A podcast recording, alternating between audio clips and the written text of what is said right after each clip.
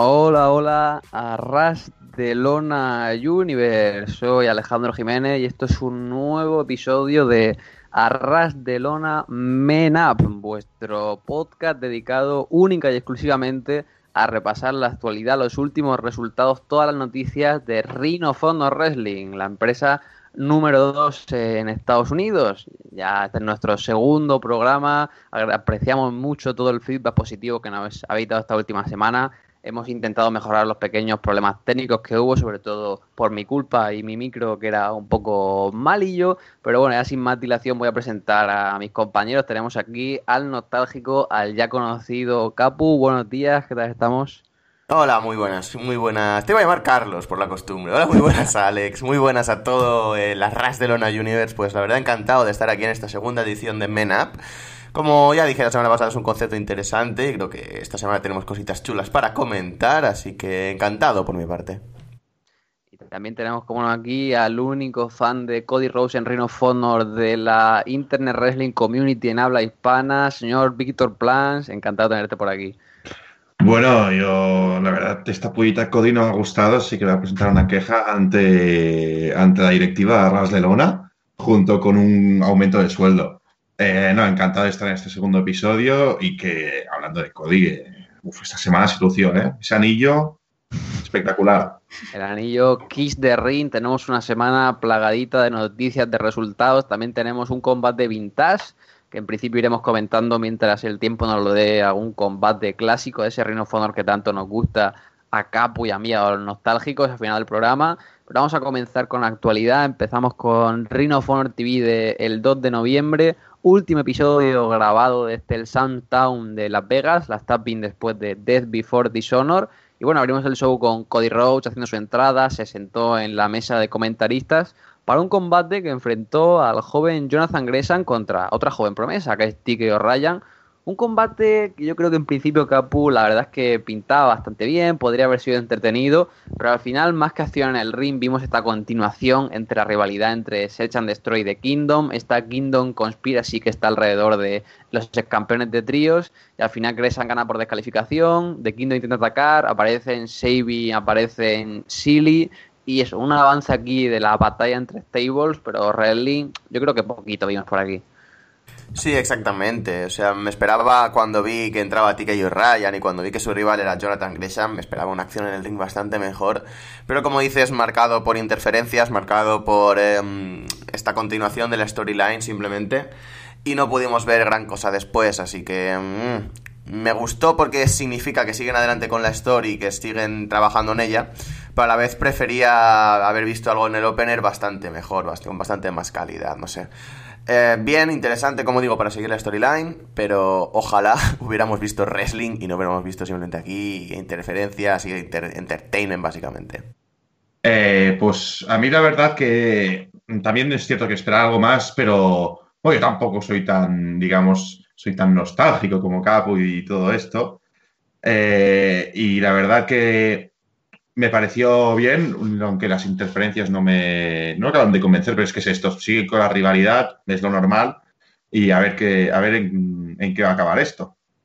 Sigo yo contigo, Víctor, porque después de la pausa publicitaria, Cody Rhodes se levanta de su mesa de comentarios, dice que le va a dar una oportunidad titular a una joven promesa, en tono de mofa, porque la persona a la que se iba a enfrentar no es especialmente joven, un tipo en el que de Addiction le estropeó el debut y él como gran campeón le dará una oportunidad titular. Y para reírse de él y mostrar su desprecio, pues hace como que no se acuerda de su nombre y le pregunta a Bobby Cruz, el anunciador, que lo introduzca. Y tenemos aquí el debut de Scorpio Sky. Y Víctor, cuéntanos cómo viste este combate. Fue cortito, yo creo que Scorpio lució y me interesa saber tu opinión porque es la primera vez que veas a Scorpio y sobre todo es el primer combate de Cody Rhodes que comentas aquí en Arras de Lona Mena, así que es tu momento, Kiss the Ring.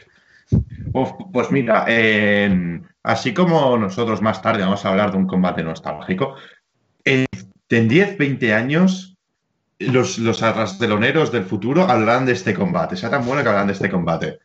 Eh, no, ahora en serio. Eh, a mí me gustó el combate, Cody burlándose y Scorpio al principio siguiendo un poco el juego con el tema besar el anillo y tal, jiji, jaja, toma roll up y todo esto. Me gustó que Cody se las diera en el sentido de que iba muy confiado y casi se la, casi se la devuelven. El combate no estuvo, a mí, a ver, no fue la gran cosa, pero tampoco estuvo del todo mal. A mí me tuvo algunos puntitos que me gustó, la verdad. Y... ¿Sí? Sí, sí, no, continúa, continúa. Ah, vale, vale, vale. Y a ver, no sé, no sé si Castle va a aparecer pronto o, qué. Aún hubiera echado de menos una interferencia o algo de Castle. Dalton Castle estará regresando la semana que viene, en el próximo Honor TV, que tiene ya un mensaje para Cody, así que lo estaremos comentando. Y bueno, acá pues Scorpio Sky, que lo tenemos aquí después de pues, prácticamente 15 años luchando en la Pro Wrestling guerrilla, pero en la mala, no en la mainstream que le gusta a Melser y a varios actores porno y figuras de la televisión norteamericana. Y yo creo que lució bien Scorpio y Cody Rose se volvió, volvió a demostrar porque es apodado Cody dos estrellas y media Runnels. no lo podrías haber resumido de mejor forma, la verdad. O sea, Cody, como siempre, en su fase me en el ring. Y Scorpio, bueno, a pesar de la chaqueta que luce fatal, no sé si era por la iluminación o algo, la chaqueta de entrada no me gustó absolutamente nada. O sea, en Wrestle estaba bastante mejor porque me parece que era la misma chaqueta. Em, a pesar de ello, lució bastante bien contra Cody y bueno, me interesa saber qué iban a hacer con él porque puede ser un midcard bastante sólido para Ring of Honor. Y no sé, me alegra que haya, que haya llegado a la empresa, la verdad. Todo lo que sea llenar plantilla, llenar roster y tener posibilidades más allá de quien sea, de, yo qué sé, Punisher Martínez, de X, Y para el futuro, la verdad es que me entusiasma bastante. Así que positivo, em, obviamente no iba a ganar el título. Y nada, Cody, como dices, haciendo honor a sus dos estrellas y media Runnels y poquita cosa más. consiguiendo con, el Miscar, tuvimos un segmento pues de unos tipos que a, mí personalmente me encantan. Tenemos aquí a Caprice Coleman presentando un nuevo Coleman's Pulpit con invitado aquí Kenny King, recordemos era su compañero en el stable de, Rebellion. Y nada, básicamente están hablando de Kenny King, de la importancia de su victoria por el campeonato televisivo. Y Goldman, como siempre, de manera implícita, explícita, va tirando pullitas y aquí realmente se ríe de Kenny preguntándole pues, si realmente la directiva le está dando un push o si este push es simplemente fruto de que Kenny King estuvo en un programa de la cadena ABC que se llamaba The Bachelor y estuvo ahí en televisión nacional y que quizá era por esto. Y yo muy fan aquí sobre todo de las caras de Kenny, de como me río, le pego una paliza, no... No sé qué te parece este personaje de, de Caprice, eh, Víctor, pero yo creo que son segmentos entretenidos y a Rhino Fornor pues le viene muy bien que además de wrestling, pues haya un poquito de, comedia también por aquí en medio, ¿no? Hombre, yo la verdad es que eh, prefiero esas entrevistas a las que a lo mejor, mm, hablando de otras empresas, les puedo hacer eh, en WWE, que en WWE viene presentador, presentadora, hace pregunta y hasta aquí veo como más confianza, lo veo más, digamos, más natural. Entonces me, me gusta más, o sea, digamos que no es como, no es como una entrevista, sino que es, o sea, es más diferente. A, mí al menos me resultó más entretenido el concepto, la verdad, y yo espero seguir viendo programitas de estos. O sea, es que es eso. Veo, hay mucha más fluidez que en una, a lo mejor una entrevista normal.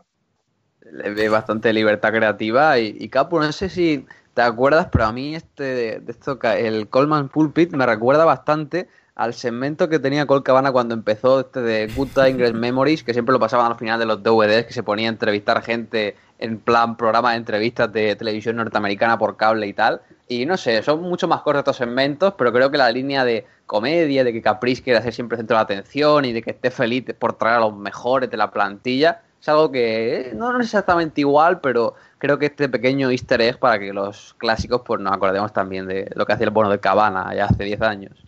Sin duda, te iba a poner el ejemplo de Cabana también. O sea, me lo has hilado a la perfección, parece que me leas la mente. y a la vez te iba a poner un ejemplo, y es que Caprice Coleman me recuerda un poquito a este, a este como este, este personaje, me recuerda un poquito a Pablo Motos. O sea, está intentando hacerse el protagonista todo el rato, por encima de, su, de sus invitados y todo esto. Por suerte no, no, tiene, no es tan ridículo como él, y de momento no hemos visto mujeres en su programa, así que no sabemos cómo se comportará con ellas.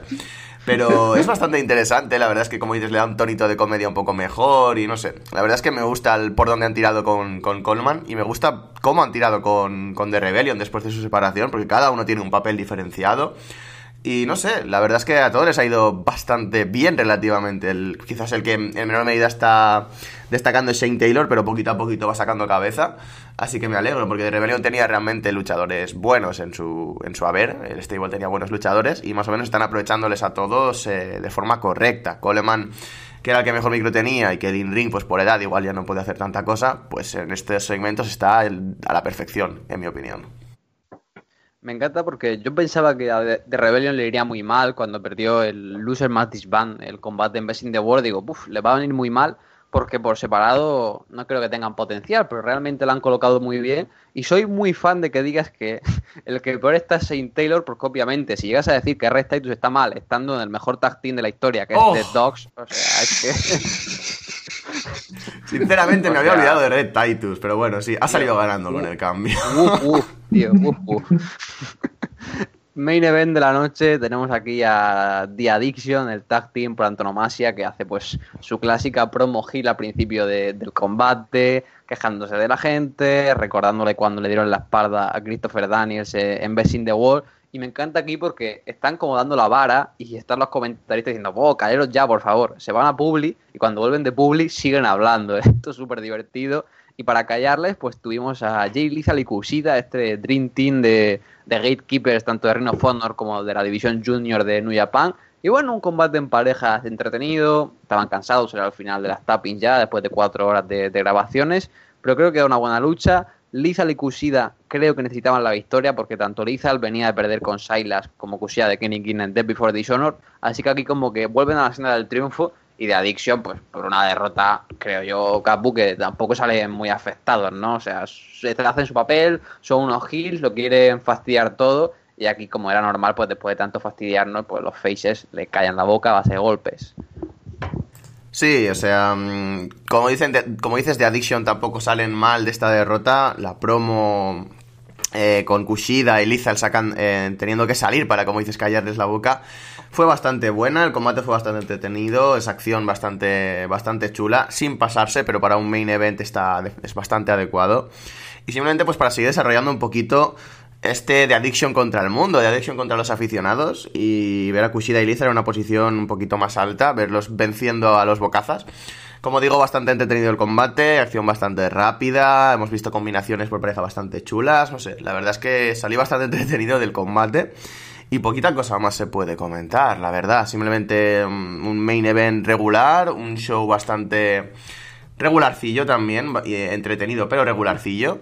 Y nada, esperemos que la semana que viene haya cosas más interesantes y las historias sigan para poder comentarlas, porque esta semana ha sido bastante transición. Eh, no, a mí la verdad también el, combate, bueno, no estuvo del todo mal, me gustó en cierta forma. Yo soy muy fan de, bueno, soy bastante fan de Kushida y de Lizal también, a pesar de que Lizal al principio tuve un desamor con él, no me gustaba del todo. Y la verdad, contento con, que hayan ganado. Y a ver, lo Addiction también me resulta, un poco interesante. Es el hecho de lo que has comentado, Alejandro, de que están dando la vara y que se fue la publicidad y aún, cuando habían vuelto tras el anuncio de las pastillas de próstata, cinco veces por show, me cago en la puta. aún seguían hablando. Eh, a mí me gustaría saber dónde van a acabar Addiction porque si bien es un tag con cierta edad. Christopher Daniels me parece que ya tiene 50 tacos. Que se dice pronto. Eh, a ver, vamos a los próximos episodios a ver dónde, eh, en qué posición van a acabar, contra qué rivales, si van a ir a por el título, si van a, a seguir tocando los huevos a todo el mundo. Yo tengo ganas, a ver, porque no creo que los van a dejar en limbo. Tendrán que. Son interesantes y yo creo que les darán algo bastante interesante. Esperemos que le den algo interesante a The Addiction. La semana que viene empezarán a emitirse pues los episodios grabados en el ECW Arena de Filadelfia. Si queréis saber nuestra opinión sobre los spoilers y ver si nos equivocamos o no, si los segmentos quedan chulos en televisión, podéis escuchar los últimos 20 minutos del Arrat de Men Up de la semana pasada. Y dejando ya a un lado Ring of Honor nos vamos con noticias Primero de todo, tenemos ganador de la primera Soaring Eagle Cup, Dalton Castle, a la sorpresa de muy pocos. Creo que aquí Capu acertó con la victoria de, Dalton y, bueno, Víctor y yo pues nos patinamos un poco. Consiguió derrotar a sus rivales y, bueno, una Soaring Eagle Cup que estuvo bastante bien, o sea, fueron a Michigan, que no suelen ir, 1.500 personas, o sea, hicieron lleno absoluto en, el show con buena cantidad de gente. Es el sexto sold consecutivo de la empresa sin prácticamente gente de Bullet Club o Kenny Omega, así que demostrando que el producto funciona y que la gente quiere ir a verlo. Y nada, repasando rápidamente los resultados, pues tenemos a Dalton Castle derrotando a Phil Gordon, a Frankie Kazarian derrotando a Jay White, a Matt Taven derrotando a Jay Lethal, a Daniels y Cody Roach empatando por límite de tiempo. Luego Silas Young derrota a Cheeseburger para ocupar el lugar de, Daniels y Cody, ya que no pasa ninguno a la final. Los Motor City Machine Gun reteniendo el campeonato en parejas contra el Bullet Club, Nick Jackson y Hatman Page. Matt no estaba porque era el cumpleaños de su hija y le dejaron el día libre. Y también estaban esta triple threat de Dogs, Red Titus y Will Ferrara, así que comprar este show, chicos. Y en el main event de la noche, Dalton Castle derrotando a Silas Young, Matt Taven y Frankie Kazarian para ganar la Soaring Eagle Cup. Como digo, este combate, este show aún no está disponible en el vídeo de Ring of Honor cuando salga, pues le echaremos un ojo y comentaremos ya en función de si nos pareció entretenido o no.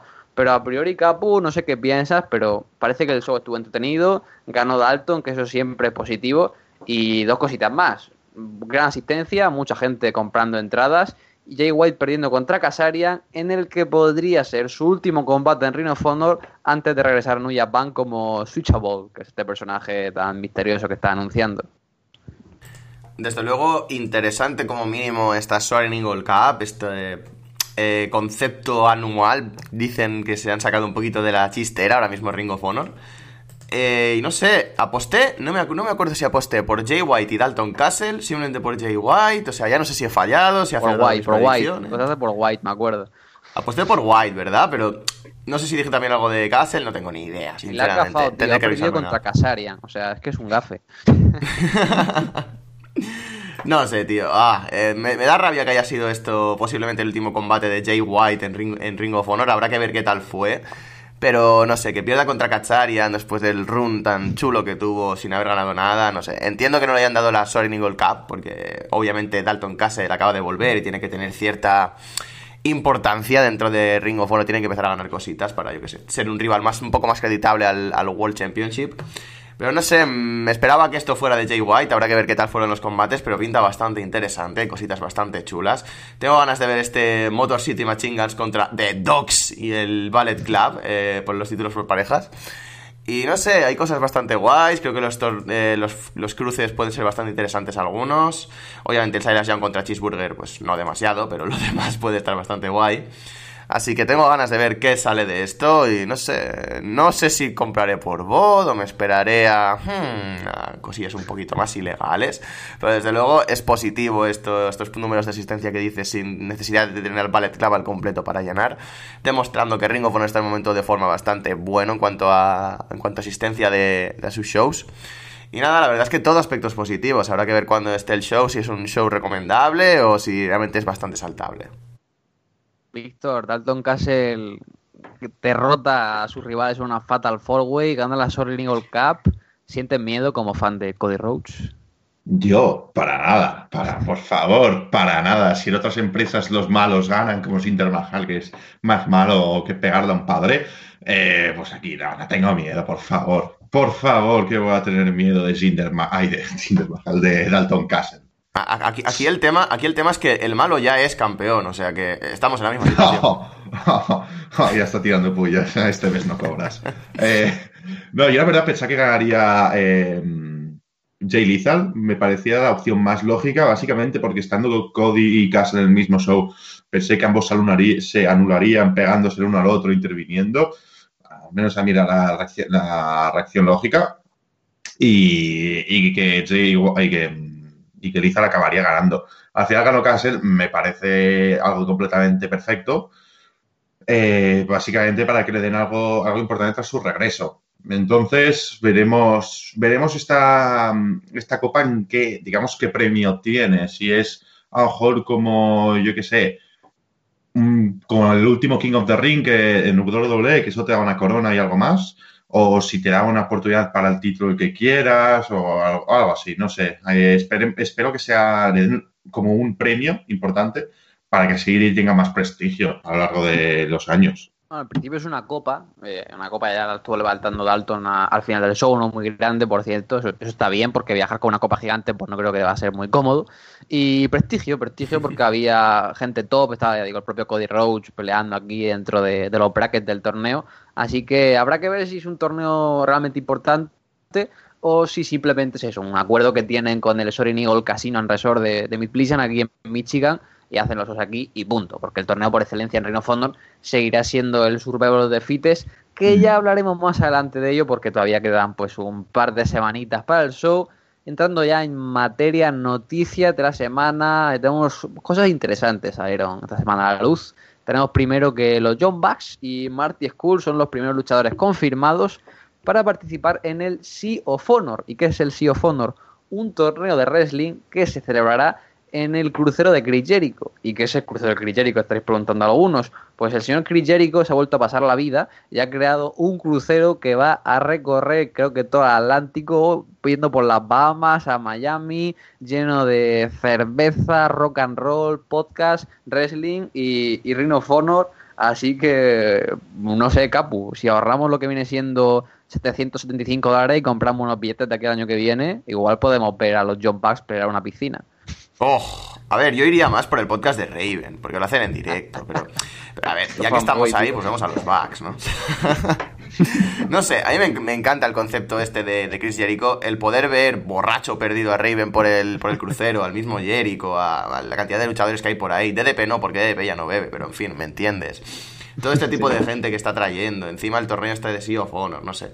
Me parece que puede, que puede ser una cosa muy chula y si se convierte en algo de ámbito anual también, pues el Sea of Honor, el torneo este de Sea of Honor, de Ring of Honor, eh, seguramente podría ser una cosa muy interesante de ver, porque además me parece que da un title shot al World Title, si no me equivoco, ¿no? Mm, creo que sí, me pareció leerlo cuando anunciaron. Hmm, o sea, puede ser algo bastante interesante de ver, es algo bastante distinto. Un torneo de wrestling en un crucero es una auténtica locura. Así que guay. Ring of Honor también se apunta a todo lo, a todo lo nuevo, a todo lo innovador, a todo lo que sea un poquito distinto. Y puede salir algo bastante guay de aquí. De momento, los primeros anunciados, bastante obvios, bastante interesante que siempre llame salvar el club primero anunciado para que la gente se acabe de convencer de ir a un crucero, pues que básicamente hay luchadores por todos lados, hay música, hay podcast. O sea, si no fueran suficientes razones, ahora tiene salvar el club por ahí en medio también. No sé, muy guay, muy chulo, habrá que ver qué más nos anuncia el bueno de Chris Jericho, pero vamos, lo único que falta aquí es que el mismo Jericho acabe luchando en Ring of Honor. O sea, eso ya sería un poquito pasarse la vida por completo. Lo veo bastante complicado, pero sí que es pasarse la vida la gente ya estaba buqueando diciendo que iba a buquear a Omega, iban a pelear Jericho y Omega borrachos perdidos en el Sio Fondo, sería glorioso. Dios mío, me, acabo de acordar de la escena de los Simpsons en la que los monos se pegan con navaja en aguas internacionales. en, aguas internacionales, para que no pase nada.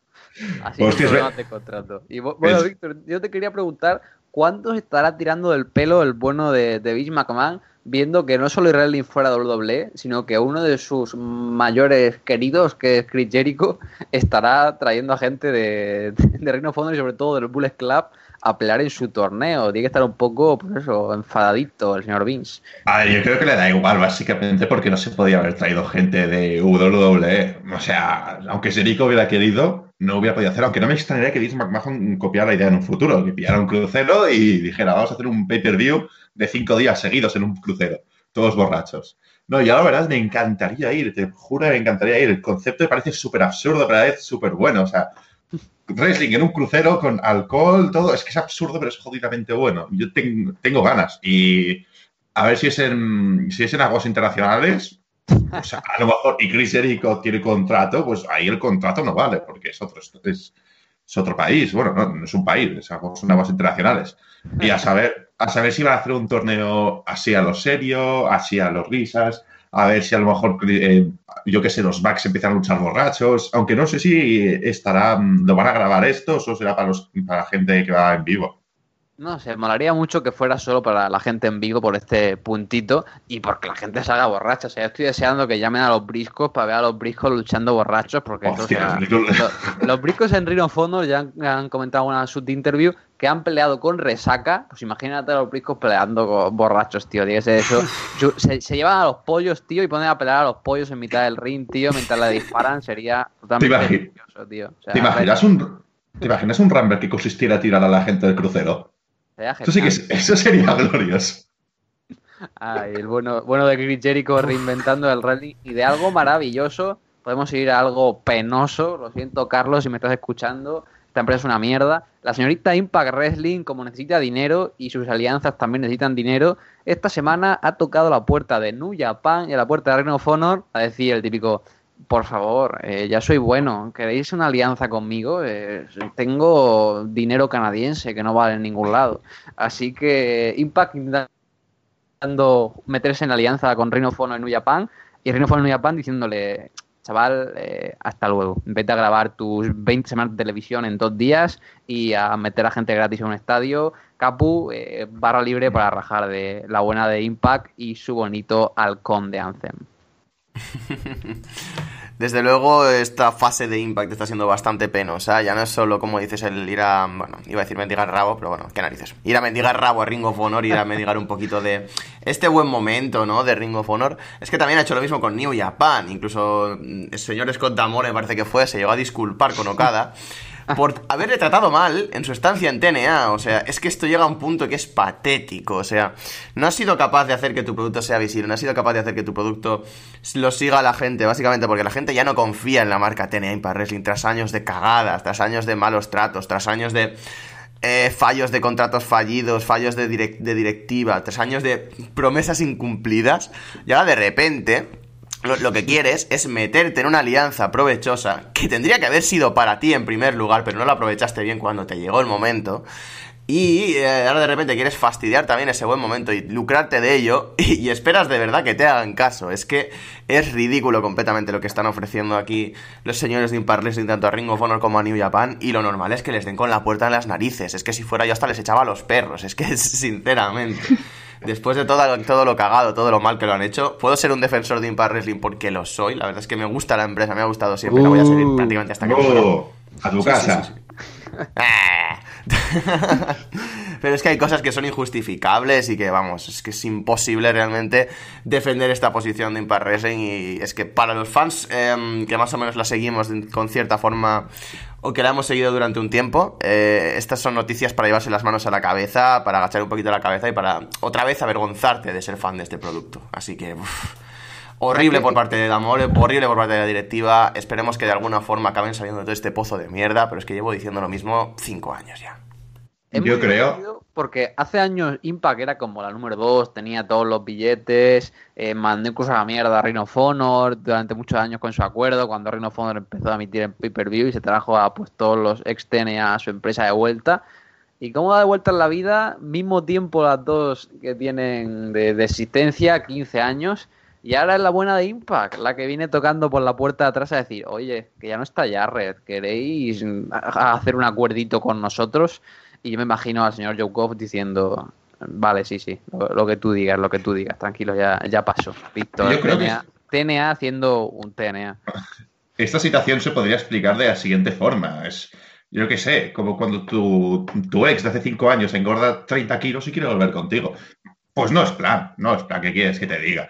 Eh, a mí la verdad TNA me parece, o sea, siempre he sido un hater de TNA. Me he visto algún programa, no son malos, pero el problema es que tu producto puede, puede ser mínimamente aceptable, puede ser bueno, pero si la directiva es patética, si no tienes ni idea de, tema de empresa y tal, pues no te metas, no te metas en esto. Eh, por ejemplo, así como Vince McMahon, me puede parecer un genio en el tema empresarial, aunque cierto que es un poco capullo, pero al fin y al cabo es, es muy inteligente.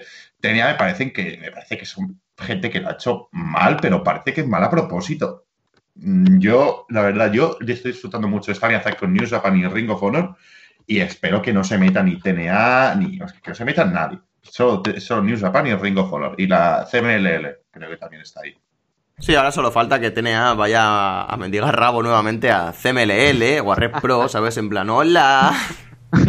que, que, al nivel al que están no me extrañaría que lo lleguen a hacer, pero bueno que es genial porque ves a un comentario de gente a cabo de espada diciendo, no, pero ¿cómo va? Eso es todo mentira. Si es imposible que pida un acuerdo con New Japan y con Ring of Honor porque sus alianzas internacionales van muy bien. Eh, vamos a ver, Noah, me puede gustar mucho el producto de Noah, pero Noah está teniendo graves problemas económicos desde que rompió el acuerdo con, con New Japan y si a las vistas está, o sea, su asistencia están cayendo muchísimo este año y que a medida que AAA es sana económicamente, cuando una de las empresas más corruptas, ya no de Latinoamérica, sino del continente americano en general, eh, no sé, tío, eh, va mal. Es que Dios los crea y ellos se juntan, no les deseo ningún mal al TNA, siempre lo he dicho, cuanto más sitios haya donde trabajar, mejor. No me gustaría que cerrara la empresa porque sería mucha gente que vamos en la calle, pero tampoco voy a decir que no me hace gracia porque es que es TNA, tío, es TNA.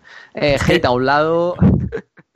¿Alguien quiere decir algo más o Sí, yo iba, yo iba, a comentar esto que has dicho de las alianzas mismas de, de TNA, barra Impact Wrestling, barra lo que sea, que parece que la única que es más o menos sólida es de Crash y acaba de empezar, como aquel que dice, o sea, está en pañales completamente y Conan, a pesar de que de momento parece que está haciendo un buen trabajo, pues es Conan, o sea, se le puede ir la olla en cualquier momento, o sea, tengamos en cuenta que la empresa de Conan es la más estable de esta alianza, o sea, es que tiene muchísima tela.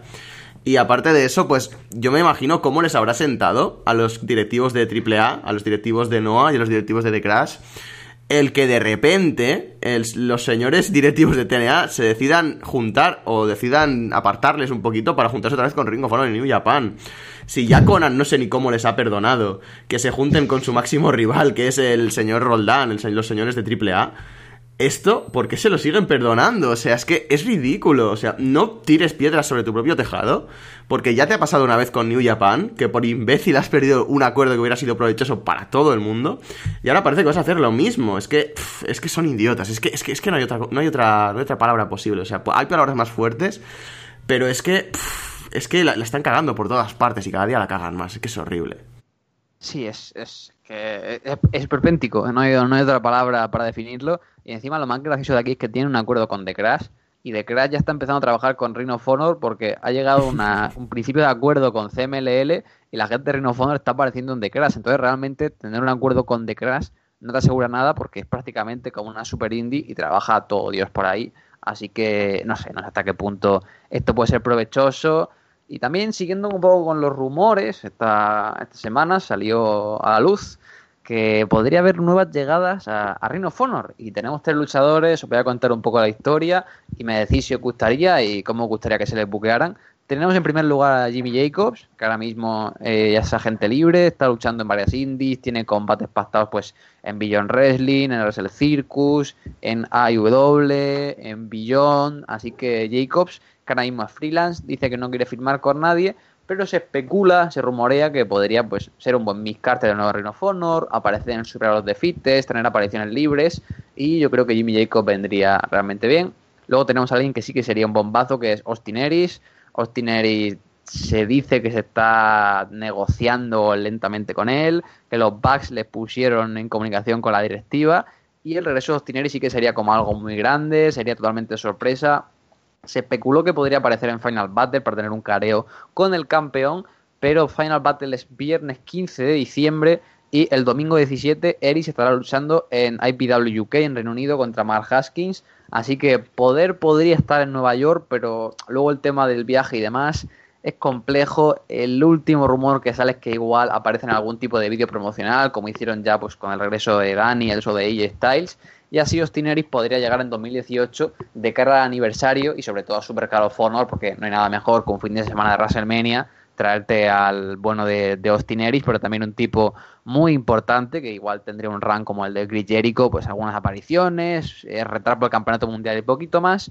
Y el último nombre, que es el que no hay ninguna conversación real, pero también ha salido a luz, es Brian Cage, que bueno, ha terminado contrato con Lucha Underground, rompió relaciones con AAA porque este año no ha luchado en la empresa todavía, solo ha peleado en NOA de manera esporádica y puso una encuesta en su Twitter, dijo que por qué empresa le gustaría ver a la gente que firmara un contrato de exclusividad y con el 42% de los votos pues ganó Rhino of Honor y lo curioso fue que tanto los John Bucks como Cody Rhodes pues le dijeron que se vinieran para la empresa, así que si realmente está interesado, los John Bucks podrían ser buen nexo Brian Cage, Austin Aries, Jimmy Jacob, roles muy diferentes. Albert, Capu, ¿qué, te gustaría ver por aquí? ¿A quién no? ¿Cómo te gustaría que fueran tratados? No sé, es interesante. La verdad es que me gustaría ver a los tres, básicamente porque dos de ellos tienen un pasado bastante chulo con la empresa, sobre todo Austin Aries, que es dos veces campeón del mundo de Ring of Honor. Recordemos que eso antes era un auténtico hito, era una auténtica barbaridad. Ahora quizás con los tres reinados de Adam Cole pues ha perdido un poquito esa esencia. Pero aún así sigue siendo uno de los hombres más importantes de la historia de Ring of Honor, uno de estos. Y su vuelta siempre es importante, su vuelta siempre es interesante. Y con este run ahora, con un poquito más de edad y tal, puede estar en una posición de ayudar a los jóvenes, pueden quemar también la carta de un nuevo run por el Ring of Honor World Title, pueden hacer cosas muy interesantes con él. Se abren bastantes fronteras y se abren bastantes líneas argumentales con él, así que puede ser bastante chulo verle. Y Jimmy Jacobs, eh, por su parte, también pueden usar también la carta esta de nunca he ganado el Ring of Honor World Title, quiero ganarlo, no sé qué, no sé cuántos, historia de redención, todas esas mierdas que siempre es interesante de ver en pantalla. Me gustaría verlo como wrestler también, porque creo que aún tiene cosas que decir, es bastante joven, no sé si tiene 32 años o 31 años, una cosita así.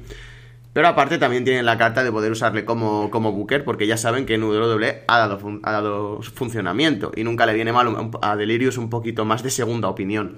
Así que no sé, no sé exactamente en qué posición lo pondría yo ahora mismo, pero a pesar de que me gustaría verlo mucho más en el ring, creo que una posición ahora mismo como Booker, a pesar de que él parece más interesado en volver a los cuadriláteros, sería lo más adecuado para tener aquí el señor Jimmy Jacobs, pero realmente vuelva cuando vuelva, me va a interesar verlo y voy a tener ganas de volver a verlo porque es uno de estos tíos que realmente me empezó en cierta forma a hacer que me interesara más por Ring of Honor. Y Cage, bueno, me ha parecido siempre un luchador bastante interesante, no hay nadie de su perfil ahora mismo, bueno, quizás tomando a Shane Taylor, pero no con tanto nombre dentro de Ring of Honor. Así que va a ser bastante interesante si acaba llegando a la empresa. Puede ser un Nelgin 2.0, por así decirlo. Y no sé, me gusta mucho, es un powerhouse de nueva generación, por así decirlo, de estos que saben tanto mandarte a volar con una con cualquier movimiento fuerte como volar el mismo y no sé, creo que puede dar combates bastante interesantes con bastante gente. Así que no sé, la verdad es que estoy bastante de acuerdo con las tres contrataciones y si acaban llegando, pues no sé cuál de las tres me hace más ilusión, la verdad. Los tres son muy buenos fichajes. De momento son rumores, pero Víctor, ¿cómo lo ves? Sobre todo Tú que entiendo que no habrás visto pues tanto a Austin Aries como a Jimmy Jacobs en la empresa y Brian Cage, no sé cuánto lo habrás visto en el ring, pero no sé, como fan más casual, ¿te gustaría ver a estos tres luchadores de cara a 2018? Bueno, primero comentar que para qué coño quieres ojeadores cuando tienes a los Bucks, que ya directamente te, empieza a traer a todo el mundo. no, de, Jimmy Jacobs creo que nunca me he visto, un, o sea, nunca había visto un match suyo. Lo único que he visto la semana que viene te ponemos a ver un combate de Jimmy Jacobs y lo comentamos ya. Decidido. Deberes, deberes de Mena. Entonces, semana que viene tres exámenes y Mena. Perfecto. Contra mi de Mena. Es casi de BJ Whitmer. Bueno, da igual. Eh. Whitmer es, trabaja como, como, agente y a veces de comentarista. Está detrás de las cámaras. Pero ya no lucha. No, ya no lucha. Joder, qué pena, me, me, gustaba. O sea, no me gustaba cómo luchaba, pero era interesante. Mm. Da igual, eh, a lo que iba. Eh, Austin Aries, lo que he visto en WWE, eh, me, gustó, la verdad. Es obvio que a lo mejor en TNA, bueno, Ring of Honor pudo haber tenido un mejor run. pero ¿Tampoco, Austin Aries... ¿Tampoco has visto Austin Aries fuera de WWE? Dime que no lo has visto. Fuera de WWE, me parece que no lo he visto nunca. hasta que la semana que viene te voy a poner un, un Nigel McGuinness contra Austin Aries, que madre mía, oh. que vas a hacer palmas con el culo, tío. O sea, eh, pero no me puedes poner, no hay un Jimmy Jacobs contra, contra Austin Aries. No, no, no. o sea, de verdad, si no lo has visto nunca, vamos a ver para la semana que viene el Nigel McGuinness contra Austin Aries con de, pues no sé, te voy a poner el de Super Car of 3 o el que tuvieron en Manhattan y de verdad es que no te vas a arrepentir, chaval. Manhattan no, no, te vas a arrepentir, va a ser el mejor combate de wrestling que has visto en tu vida. Probablemente, probablemente. Droga de la buena. Qué envidia, eh, tío. Ahora, mismo Víctor puede formarse primeras impresiones sobre cosas, tío. Qué guay. En serio. Genial, tío. O sea, le podemos, le, podemos traer al club. y de, de Brian Cage, pues no, creo que allá cuando luchan del Gran Molada en sus 20 primeros episodios, quizá lo vi. Quizá, quizá, lo vi, pero no me acuerdo. Guay, guay.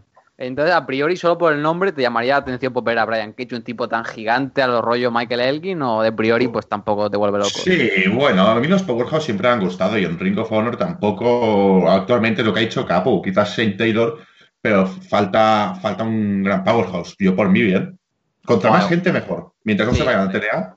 Sobre todo, yo creo que para reforzar el Midcar viene todo muy bien, porque lo comentaba con, Fede, colaborador de, de que realmente lo que me gusta del Reino Fodor actual es que, aunque los picos de, calidad no sean tan sumamente altos como antes, al tener un midcar muy bueno, pues los shows pues mantienen un nivel muy regular, notable y son entretenidos. O sea, antes había a veces picos muy altos, bajos muy bajos, y ahora pues el nivel se mantiene bien y creo que esto gracias al, al buen trabajo de la midcar y de la división en parejas y interesante que no hayas visto nada de, de Eris y de, y de Jacob, siempre me gusta, o sea, habrá que ver, revisar material clásico suyo. Y con el tema de, de Jacob, Capu, o sea, es totalmente imposible, pero yo me pongo a jabuquear, ¿vale? Y te imaginas que utilizan a Jacob de Miss Carter, ¿vale? Igual le pueden utilizar para reforzar del palo la división Women of Honor y actuaciones de mujeres, no de hombres. Pero no, no. Imagínate que llegan a Jimmy que se enamore de, alguna de, la de, las chicas del Women of Honor oh. y si convencen para traer de regreso a Lacey para meterla por ahí en medio de nuevo, un, doble triángulo amoroso, igual es lo que necesita la Women of Honor para ser lanzada, ¿eh? Iba, iba a hacer un comentario eh, que me voy a ahorrar, básicamente porque estamos en área infantil. bueno, pero, pero madre de Dios, pero me encanta, la, me encanta desde luego la, propuesta. O sea, ya siendo que has dicho se enamora, ya digo, madre mía, otra vez Lazy 2.0. Pero cuando has dicho que vuelve Lazy ya, madre de Dios. Habrá que ver si consiguen convencerla, pero desde luego sí que sería una buena idea para relanzar esta división, para acabar de que, de que tuviera la importancia que de momento pues parece que no está teniendo. Eh, pero no sé, me parece que Lacey no sé si era madre ahora, no tengo ni idea de su vida, pero me suena algo del estilo. Y no sé si estaría muy interesada en volver al ring, pero bueno. Sería muy interesante y desde luego estaría chulo, pero cuando has empezado a decir esto digo, guau, ya quiere que Jimmy Jacobs se, se travista, total, porque es una zombie princess. No, no, no, o sea, eh, ya lo que comentaremos también alguna semana, eh, la importancia de, Jimmy Jacobs y, y, Lacey, porque probablemente esté diciendo Víctor, ¿de coño habla esta gente? ¿Quién es Lacey? ¿Por qué debería importarme una, una mujer en el wrestling?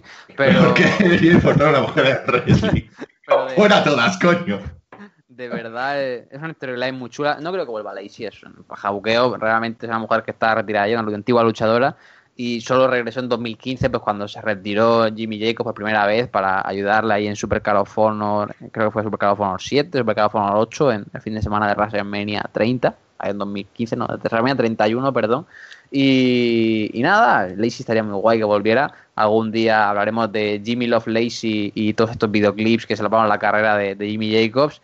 Te perturbará el cerebro, Víctor. Te preguntarás qué hago viendo esta mierda, pero cuando lo veas dos veces te encantará. O sea, The Ballad of Lacey es el single del año 2006. y, estaba, estaba el rap de Porta y esto. y, Jimmy Love Lacey, tío, es, es, genialoso, tío. Bueno, de, de Jimmy Jacob, a ver si se materializa aquí algún alguna de las contrataciones. Y bueno, vamos a dar por concluido el, programa de esta semana. Podríamos repasar la cartera del próximo evento de Rhino of pero como será eh, la semana que viene, creo que podremos comentar por los combates de Rhino of Honor Elite, que es el próximo show que hace Rhino of en Las Vegas la semana que viene. Y vamos a cerrar, pues eso, ya hilamos con un poquito de material clásico. Dije, para reinar el programa, vamos a ver un poco de material clásico, sobre todo pues para que Capu y yo nos pongamos nostálgicos y para que Víctor pues vaya viendo por qué nos gustaba tanto. Estoy buscando algún combate que se diera el Día de los Muertos, el 31 de, de, octubre, pero no había ninguno. Pero sí que encontré un show que se celebró el 1 de noviembre, el Día de Todos los Santos, aquí en España. Así que año 2003, Rhino of Honor Main Event Spectacles es uno de los es el debut de Rhino of Honor en Elizabeth, el barrio de, Nueva Jersey, donde es original pues Jay Lethal. Este show está bastante bien, lo estuve viendo el año pasado cuando estuve revisando el año 2003. Tenemos un choque interesante entre Danny Muff y Cole Cabana. Tenemos también aquí peleando a, los Briscos, ganando por primera vez el campeonato mundial en parejas, por primera vez contra los buenos de Special K, que son Dixie y Itzy. Tenemos también a Homies ahí peleando con, con Billy Whitmer. Tenemos así en Punk y a Steve Corino derrotando a Dani y a Samoa Joe. O sea, mm, esto es bueno, bueno. Y el main event de la noche, que es el combate pues, que le he mandado ver a mis amiguitos, es un duelo para determinar al aspirante número uno al título de Reino of Honor, AJ Styles contra Brian Danielson. Estos dos venían de enfrentarse ya en 2002 en el primer All Star Extravaganza con victoria de AJ Styles. Y la historia aquí es que AJ estaba teniendo un gran año, necesitaban un retador para Samoa Joe, que llevaba ya prácticamente medio año siendo campeón mundial. Y Brian Danielson, después de estar un año entero en Japón de tour con New Japan, vuelve a Ring of Honor y tiene este pelea de, de main event con AJ. Y bueno, es un combate totalmente distinto al que tuvieron la otra vez, es un ritmo mucho más lento. Tienes a Brian Danielson sacando su lado más duro y pidiéndole a AJ que saque también su lado más duro. Es muy interesante esto, la analizaremos. Y también hay un punto muy chulo que como el combate era tan guay, hacen algo muy, muy típico en el Reino of Honor clásico, que es que Brian Lobby, que es conocido como eh, Gabe Sapolsky, pues es que tenía un nombre falso cuando era comentarista, está en comentarios y dice que como el combate es tan bueno, quieren irse a ringside a ver el combate y dejan la lucha sin comentarios, solo para que se transmita el ambiente. Voy a empezar con Capu porque me interesa más eh, el casual para la final, pero bueno, ¿qué te parece el combate? No sé si lo habrías visto antes, no, pero bueno, impresiones y pues enrollarte lo que quieras sobre esta maravilla, porque es curioso que la gente pida un combate entre ella y Danielson cuando en verdad pues pelearon ya varias veces eh, a principios de los 2000. Recuerdo una de estas épocas en las que mm, iban a coincidir, no sé si Key Styles estaba en negociaciones con WWE y Danielson todavía estaba luchando en WWE, que la gente lo pedía, no sé si lo vi por Twitter, y ya sabéis que yo era bastante pedante antes por Twitter, lo soy todavía, pero antes lo era más. Y puse, no sé si era un combate de este estilo, o un, no sé, este, este no creo que fuera, pero creo que tuvieron algún otro duelo y lo puse en plan, ¿queréis ver un AJ contra Danielson? Aquí lo tenéis. Y ya está, o sea... Puto niño rata, tío. ya ves, mis años de año rata, ay, qué ricos. pero sí, la verdad es que estos primeros años de, de Ring of Honor 2002-2003 no los tengo tan localizados. La verdad es que me parece que vi los 3, 4 primeros shows de 2002 y ya está. Y es una de mis grandes asignaturas pendientes porque realmente me encanta la empresa, me encanta su pasado. Y me gustaría hacer lo que estás haciendo tú actualmente, de ver todo, el, toda la historia de la empresa. Pero por desgracia no puedo acceder a la biblioteca de forma fácil y tendría que pagarme, bueno, tendré que esperarme a ver si el, la Ring of Honor acaba sacando Network y pagar ahí sus euritos. Pero de momento estoy con la DCW, tampoco tengo tiempo, pero bueno, me estoy enrollando, lo siento, voy a pasar directamente a hablar del combate. No lo había visto, o no me sonaba haberlo visto al menos. Y la verdad es que me sorprendió mucho, ya simplemente por los nombres involucrados, obviamente ya... Se te pone un poco la piel de gallina, a pesar de que fuera 2003 y no están ninguno de los dos en su pick. Siguen siendo dos grandes luchadores, siguen siendo dos tíos que han marcado el rumbo del negocio actual, actual tanto actualmente como en el pasado. Y son dos leyendas indies y son enormes y tienen un gran combate en, eh, aquí en Main Event Spectacles bastante técnico, bastante pausado, bastante relajado por momentos, sabe encontrar bastante bien el pace del match.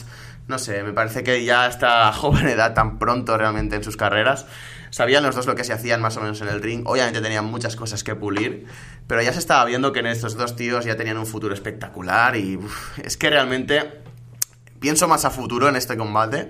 Y algo de estas características podría haberse visto en una empresa un poquito más bestia o una empresa en la que, pues en ese momento, Ring of Honor no, no traía demasiada gente. Y estaríamos hablando de un clásico instantáneo, estaríamos hablando de un clásico mundial, un clásico histórico, y la desgracia es que, para, bueno, por suerte o por desgracia, cayó en Ring of Honor en 2003, cuando no era excesivamente conocida, cuando igual no hay tanta facilidad para acceder a la biblioteca y este tipo de combates. Es una lástima que se haya quedado como una joya escondida, porque podría haber sido un combate histórico, pero desde luego, al menos ha ocurrido y al menos he podido verlo y es espectacular lo que hacen estos dos hombres en el ring. Yo quería comentar una cosa antes de dar paso a Víctor, es que decía antes que era el debut de, de Reino en Elizabeth y no, es la tercera vez que van a, Elizabeth porque es una arena donde hacían siempre los shows en, en Nueva Jersey, que era el Rexplex, que es donde hicieron el por entonces show más grande de la historia de la empresa, que fue Death Before Dishonor, con este gran combate entre, entre CM Punk y Raven, el dos collar match y también el retiro de, Paul London. que vendieron como a 1500 personas ya, con menos de un año de historia. Así que no es el debut, era el regreso, perdona al Rexplet de, de, Elizabeth. Los fans nostálgicos sabrán la arena de la que hablo. Y, sí, realmente ahí está y Brian Danielson, dos luchadores que dieron tres grandes combates en Rhino Honor. Tuvieron el que digo que es mi favorito, 2002, ya lo revisaremos otra, en otra ocasión, en, All Star Extravaganza 2002. Luego tuvieron este combate de revancha en Main Event Spectacles en 2003, que lo tengo en la misma puntuación, cuatro estrellas y un cuarto. Y luego tuvieron una pelea por el campeonato mundial en 2006 en el evento Dissension, en el que Danielson pues, gana a AJ. Y bueno, Víctor, cuéntanos qué te pareció pues la producción clásica de Reino el ambiente, el estilo de combate tan largos, tan técnicos, totalmente diferente a lo que se ve ahora, ver a ella y a Danielson pues tan jóvenes luchando. Cuéntanos porque realmente nos, da muchísima curiosidad saber pues, cómo se ve a ojos de, una persona que no está familiarizada con el producto. No, la verdad, eh, lo que has comentado antes de que, de que eh, Brian Love comentarista se levantara y no, y no comentara, o sea, no me enteré, no me enteré, yo que sé, hasta casi el final del match. No me enteré de que nadie, nadie comentando. Coño, que nadie comentando. No tienen ni pasta para pagar o qué. No, no, y, o sea, fue heavy, fue heavy. Eh, es, es, un gusto ver a, ver a estos dos porque mucha gente se lamenta, dado que en WWE nunca se van a enfrentar y ahí digamos que es cuando han sido más conocidos, bueno, y Jay Styles, ¿no? Jay Styles ya desde Japón, pero es que son para mí dos de las mejores estrellas de lo que llevamos de década, sino las dos los dos mejores wrestlers de los que llevamos de década, al menos que yo haya visto.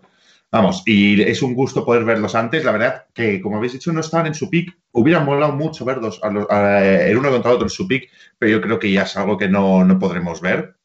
Eh, y la verdad, el combate en sí me gustó bastante, me gustó bastante. Con, mucho ya veo, y el, principio que con, la tontería de una llave y otra se van fuera del ring y continúan ahí, eso me gustó porque demuestra un poco que van a por todas, que les da igual todo.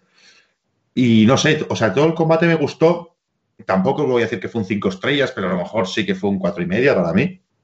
4 y media, 4.75. Y poco, no sé, o sea, yo esperaba, pensaba que ganaría Daniel Bryan. Pero es que lo bueno de estos combates es que puede, puede pasar la hostia de tiempo porque no sé quién coño va a ganar.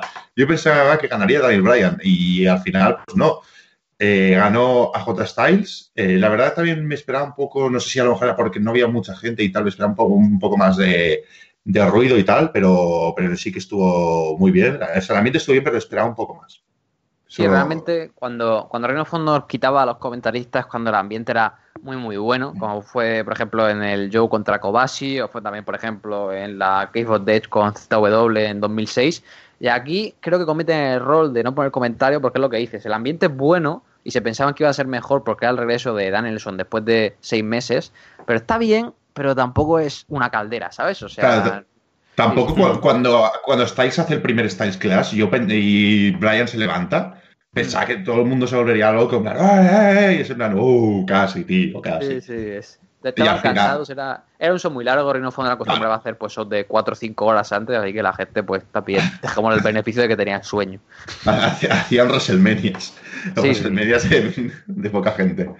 No, la verdad, y es un combate que recomiendo a todo el mundo ver, sobre todo a, incluso a la gente que solo vea WWE, porque quieras o no, la gente que vea WWE reconocerá la grandeza de Daniel Bryan o Bryan Danielson en este caso, reconocerá la grandeza de AJ Styles y querrá ver este combate. Yo creo que es un combate que si se quiere, una persona se quiere introducir en el wrestling de Ring of Honor de allá a sus primeros años, este combate es con el que va a empezar. Estrellas actuales, el pasar en otra empresa.